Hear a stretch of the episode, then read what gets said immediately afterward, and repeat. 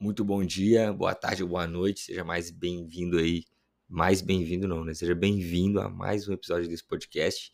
E hoje eu queria conversar aqui rapidinho sobre um negócio que tá na minha cabeça que, que eu tava pensando semana passada.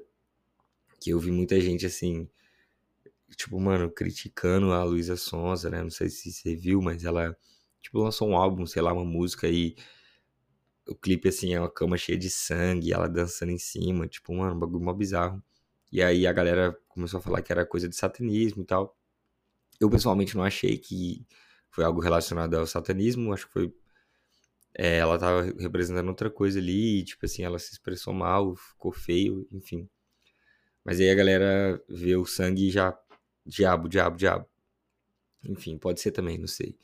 Mas eu fiquei pensando, tipo assim, sobre como é muito explícito na música, né? É, as referências ao diabo, ao satanismo, essas coisas, né? Então, parece que os cantores eles acham maneiro, né, fazer referência a isso. Então, a gente vê exemplos de cantores brasileiros que, tipo, sempre estão falando de demônio, falam que eles são demônio. É, a gente vê fora do Brasil também artistas que sempre vão lançar uma música, sempre tem alguma referência, alguma imagem, algum símbolo, alguma coisa. E a gente fica assim, mano, mas esquisito isso, né? E, cara, é engraçado que a gente fica esperando o comportamento de convertido de quem não conhece Jesus. Então a gente sempre escandaliza quando alguém que não conhece Jesus faz alguma coisa totalmente contrária aos princípios do evangelho. Mas, gente, é claro, a pessoa não conhece Jesus, então não faz sentido ela ter um comportamento de cristão.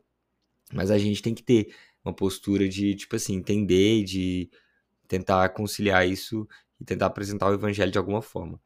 Né? Mas eu, uma, aí eu fiquei pensando por um outro lado também. Da mesma forma que fora do evangelho, fora da igreja. As pessoas elas escancaram a mensagem do diabo, sei lá. Dentro da igreja, às vezes a gente mascara a mensagem de Jesus. Então, fora da igreja, fora, né, o cantor que é secular ali, que não é cristão, ele faz uma música assim: Eu sou o capeta, eu vou matar todo mundo. Essa é a letra da música, basicamente. E aí, o crente, ele vira e fala assim, em vez de falar de Jesus, falar de vida, ele fala: Vou falar de paz, vou falar de amor, não vou falar de Jesus. Vou falar de tudo menos de Jesus. Vou falar de tudo que representa Jesus, mas não vou falar claramente de Jesus, como se a gente tivesse vergonha do evangelho. Então, assim, o mundo não tem vergonha de ser mundo. O mundo não tem vergonha de ser. É, de passar vergonha. O mundo não tem, não tem vergonha de passar vergonha, né? Não tem vergonha de ser, de ser ridículo. O mundo não tem. O diabo não tem medo de ser diabo.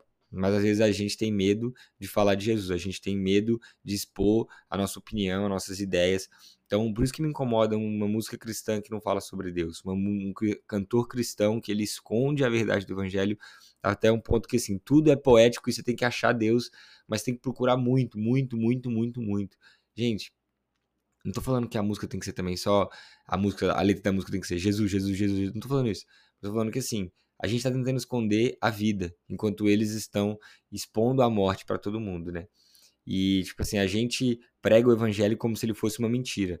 E eles pregam a mentira como se ela fosse uma verdade. Então, assim, a gente precisa ser mais. É, eu preciso, né? E eu acredito que no, nesse meio artístico também a gente precisa ser mais é, escancarado, mais aberto, mais direto na mensagem que a gente quer comunicar. Então é só um pensamento, não sei se você concorda, sei lá se concorda, mas é que quando Deus mandou Jesus para o mundo, ele mandou Jesus. E aí através de Jesus, ele mandou paz, ele mandou amor, ele mandou um monte de coisa. Então, encontra Jesus e depois você encontra o amor, depois você encontra a paz. O que a gente faz é o contrário. A gente fala de paz, fala de amor, na esperança de que depois as pessoas encontrem Jesus. Só que Jesus vem primeiro, porque é só em Jesus que a gente encontra verdadeira paz, verdadeiro amor, verdadeira alegria e tudo mais. Então, cara, fala de Jesus e, e é isso. Não precisa ficar inventando moda, não. Tá bom? Deus abençoe aí. Espero que Espero que tenha feito sentido de alguma forma, não sei.